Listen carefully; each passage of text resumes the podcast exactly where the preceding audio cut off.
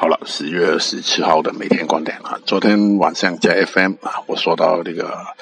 早段式反弹啊，反弹就关注这个中后段的下跌啊，因为宏观是不好的啊，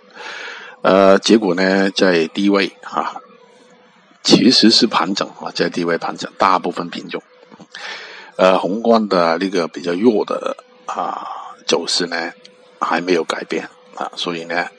啊，反弹空啊，这个策略还是维持的。先看图